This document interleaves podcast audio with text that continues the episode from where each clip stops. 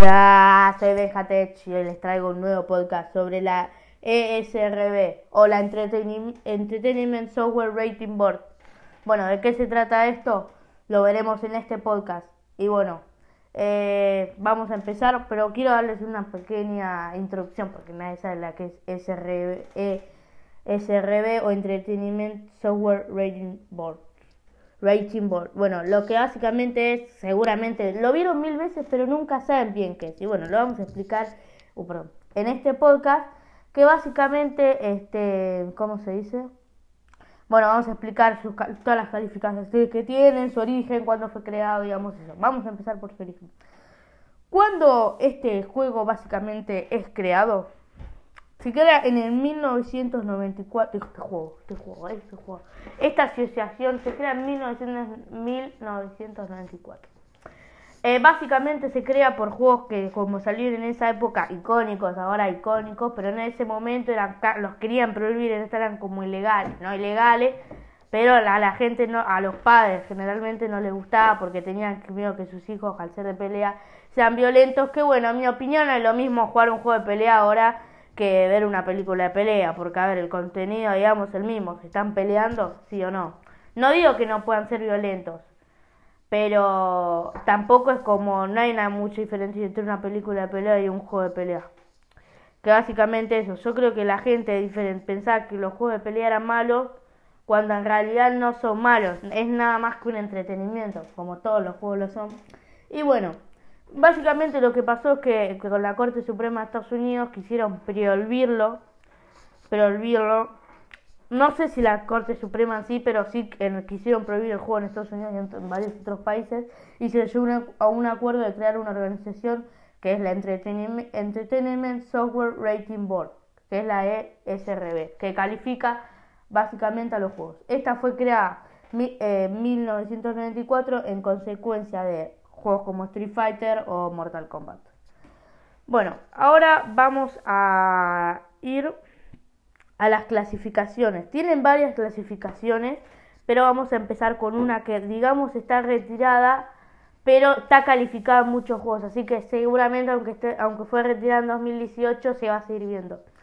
Bueno, la primera clasificación que ya está retirada es la C, que va de, es para juegos como niños, eh, juegos como eh, los juegos de Lego, que son de niños que se pueden jugar de 3 a 5 años. Onda, vos podés jugar todas las calificaciones, no todos los juegos, no es que no los puedes jugar.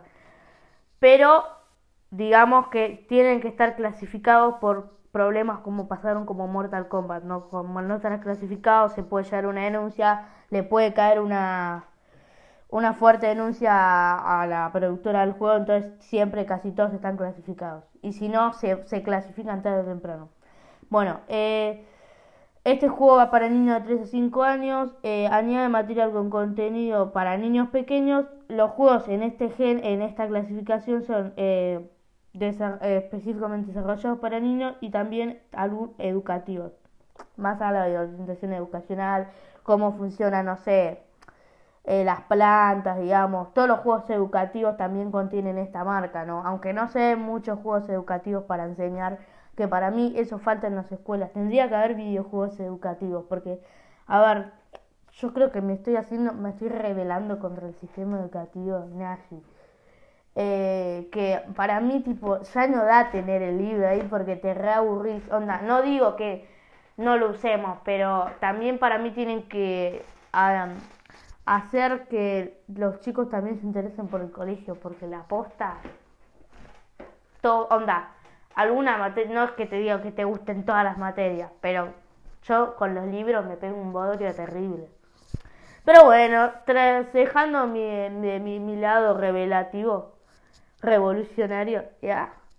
Eh, bueno, vamos a seguir. Entonces, eh, la primera calificación que dijimos es fue creada en 1994, se retiró en 2018 porque ya no era tan necesaria. Es para niños de 3 a 5 años, con material desarrollado para niños. Eh, y también va, estos juegos van a, con fines educativos. Bueno, algún ejemplo de estos juegos son el Lego, los juegos de Lego, básicamente Lego City, eh, Lego, eh, Lego Movie, Lego Batman, Lego Indiana Jones, Lego Star Wars.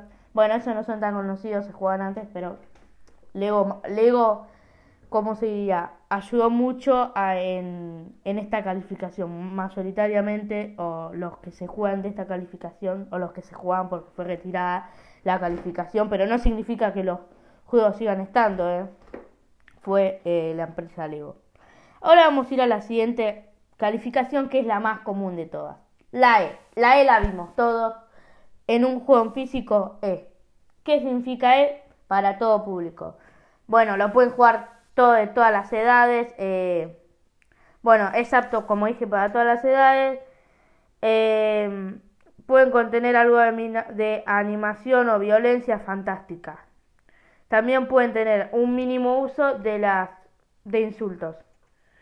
Y eh, estos juegos mayoritariamente se aplican a juegos de deporte como Mad Madden, FIFA, bueno, un ejemplo de, de la consola para la Wii que muchos jugamos fue el Sport Wii, un juego muy conocido. Bueno, básicamente los juegos que salen para esta calificación casi todos son de deportes.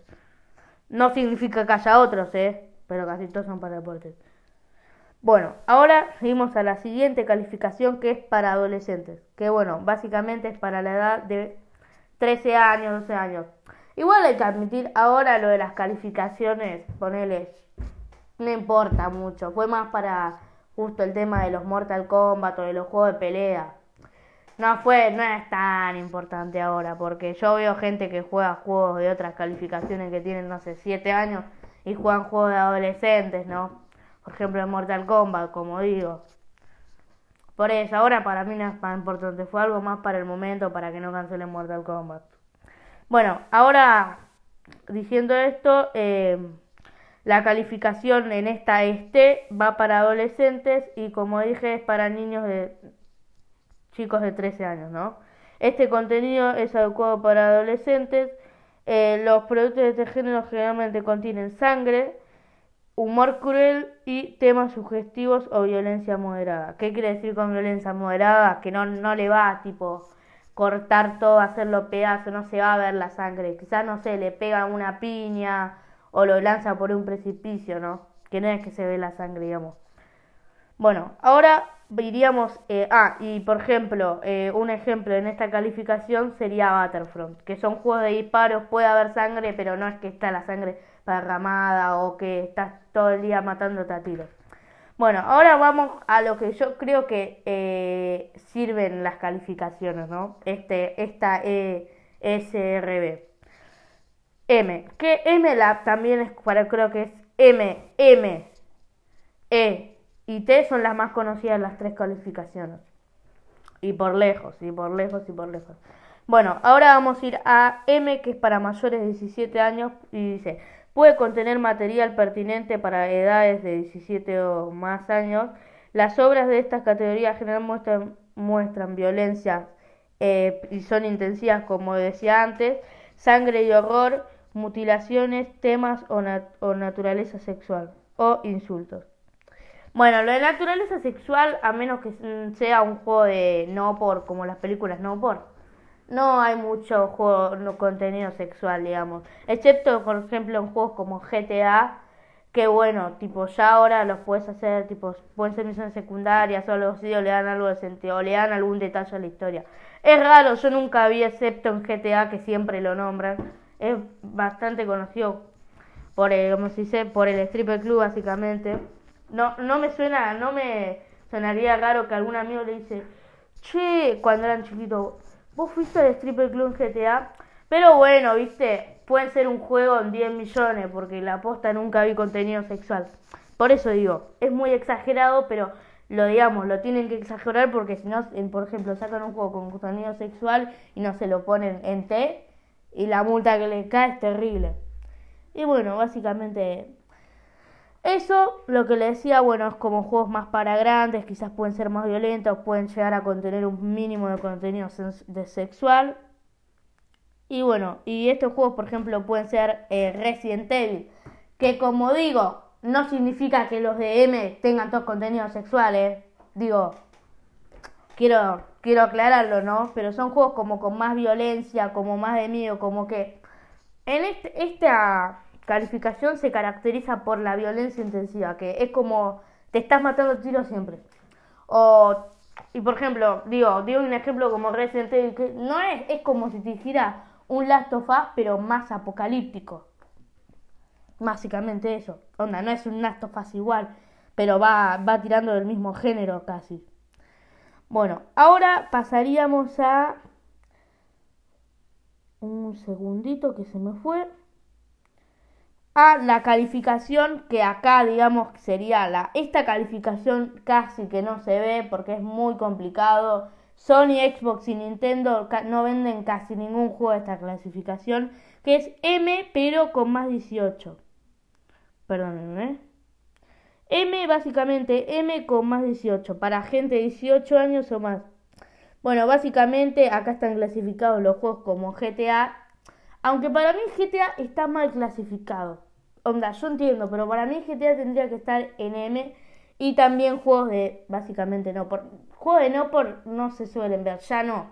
Antes sí, ya no, ahora no, porque eh, Nintendo y Play yo nunca vi que tuvieran Xbox tampoco, menos. Yo creo Xbox es como que full así fino, no, no te pasa un juego no por nunca. Y bueno, esta clasificación es rara, digamos, porque no se, no se ven juegos de este tipo, a menos que no sean piratas, digamos. Bueno, es como las películas no por. Bueno, si tenés un local de películas que vende películas, no vas a estar vendiendo películas no por, ¿no? Tendrás tipo, podrás hacer encargos, claramente sí. Pero van a ser piratas, tipo, no, la, no, no las va a estar filmando Warner, por ejemplo, una, una productora conocida. Pasa lo mismo con los videojuegos. Bueno, y ahora vamos a ir a una clasificación que me olvidé poner, pero me la sé, que esta es más conocida, esta, esta es rara, pero conocida. No sé, esto es un dato. No sé si algunas veces ustedes vieron RP. ¿Qué significa si ustedes ven RP? Es que ese juego todavía no está clasificado. Onda, la SRB básicamente no la clasificó. Bueno, básicamente es eso que no llega a la clasificación y que está esperando a ser clasificada. Bueno, Básicamente la RC, en este podcast explicamos qué era la ESRB, para qué funciona y sus calificaciones y sus eh, calificaciones, sí, sus, cali, cali, ay no me sale, me retrado y sus calificaciones y bueno, para qué funciona y cómo surgió. Bueno, en resumen, espero que les haya gustado. Si vienen de Instagram, gracias por haber visto este podcast y nos vemos en el siguiente podcast. Hasta la próxima, chavales.